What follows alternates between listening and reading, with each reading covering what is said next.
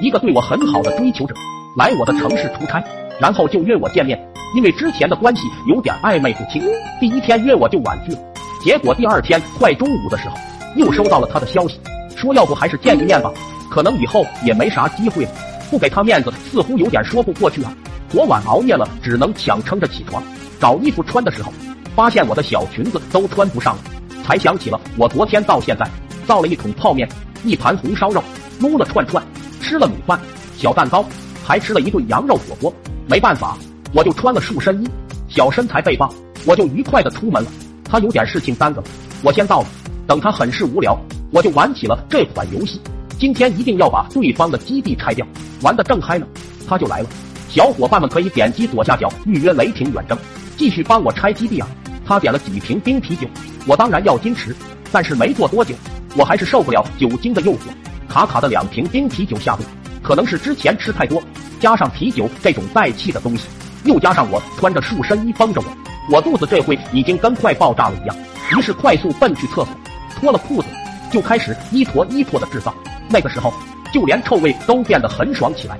由于太急了，忘了把裙子撩起来。当时的情况大概就是这样：假如这是一坨翔，假如这是我的裙子，假如这是厕所的洞洞，它就这样不昂不昂走完了他的旅程，找到了他最终的归宿。我都震惊了，这还怎么见人？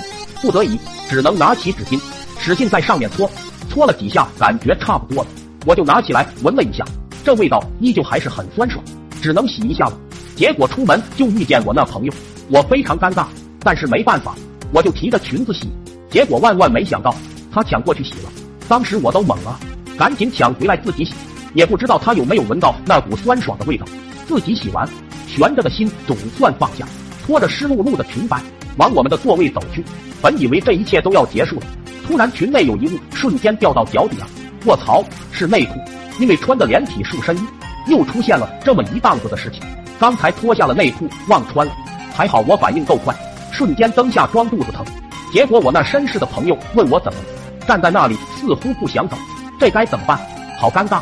我只好对他说：“我没事，你先回座位上吧。”他就走了，我就快速的捡起我的内裤，回到座位后，我异常尴尬。他什么都不知道，就叫我继续喝。由于刚刚我的手受到了极大的侮辱，杯子我碰都不想碰一下。我看着刚刚跟我抢过屎群的手，还不戴手套剥虾吃，心里也很不是滋味。